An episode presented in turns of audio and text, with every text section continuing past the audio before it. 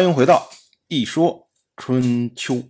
鲁国第十七任国君鲁申进入在位执政第二十四年，本年的秋天，宋国和楚国和解。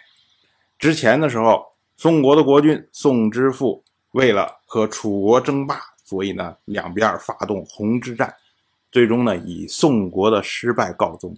然后紧接着，宋之父就去世。本年呢是宋国的新君宋王臣正式继位，新君继位正好呢给了个机会，能够改变对外的政策，所以呢，宋王臣他就决定要和楚国和解。正是在秋天的时候，宋王臣就前往楚国，前往楚国干什么？朝见嘛。说白了就是在鸿之战打败了。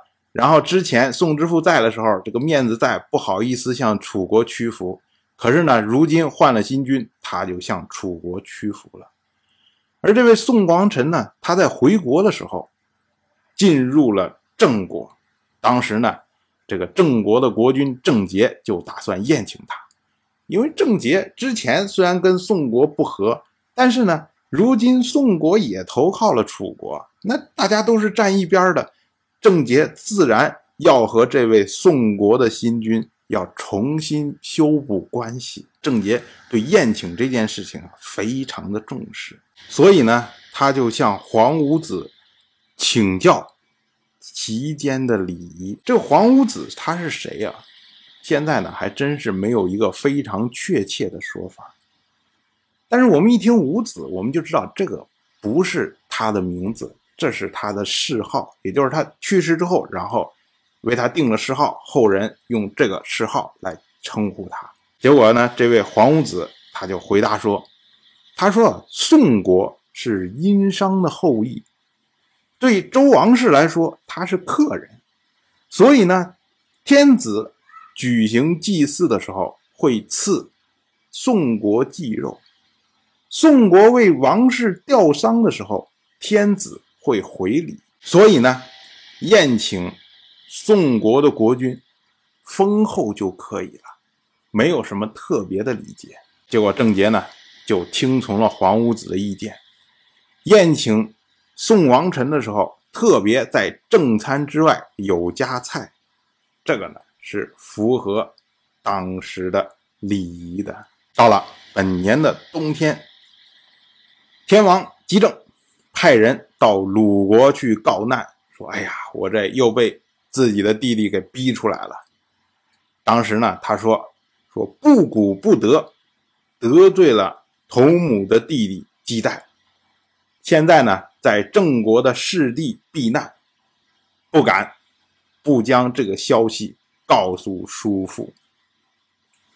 这里面不古。”我们之前讲过，当天王遭遇灾难的时候，要胸服，要降低名号，也就是从本来称于一人，要降低变成不古。至于说这个叔父呢，当然就是指的鲁国的国君鲁申了，因为鲁国他是同姓的小国，所以呢以叔来称呼。结果呢，鲁国这边的大夫长孙臣就回答说啊。他说：“天子蒙尘于外，不敢不询问随从人员的情况。”这个话说的都非常的客气，实际上意思呢，就是说我要询问一下，哎，您在那边吃住如何？但是呢，你作为诸侯，你怎么能够询问天王的吃住情况呢？所以他说的时候，我是询问您手下人吃住的情况，这么个意思。但实际上还是询问天王在外的情况。结果姬政呢，除了向鲁国告难之外，他还派出简师父向晋国告难，派出左燕父向秦国告难。哎，就是遍撒英雄帖。因为他之前说了嘛，说鸡蛋的问题交给诸侯去解决嘛，那自然你光告诉鲁国，鲁国也帮你解决不了，所以你要遍撒英雄帖啊，看谁能帮助天王解决鸡蛋的问题。姬政他在郑国的地方待着，那当然。郑国的国君郑杰不可能没有所表示啊！郑杰就和他郑国的大夫孔姜楚、石甲父侯宣多到市这个地方去视察天子的起居以及人员安排的状况。看过了之后，然后才回国听取政务，这个是符合礼节的。这个呢，也应了少穆公所做的长弟兄弟戏于墙，外遇其辱。你想想，姬政落到现在的地步，是因为什么呀？不就是因为他对郑国有怨气，所以借用敌人的力量攻打郑国？可是呢？一旦出了事儿之后，姬政首先想的是什么？就是跑到郑国去避难。同样，对于郑国来说，对于郑杰来说，郑杰不只是对姬政不满，他对上任天王姬朗也非常的不满。但是，当姬政跑到郑国来投靠郑国的时候，哎，他还是以礼相待。先要处理好姬政的这些周边事务，然后呢，才处理郑国的事务。所以就是说，你虽然两个兄弟在墙内这么着天天吵、天天斗，可是，一旦说哦，外人把某一个兄弟给打了，哇，那全家都受不了了，都要出来去对付这个外人。这就是兄弟戏于墙，外遇其辱的意思。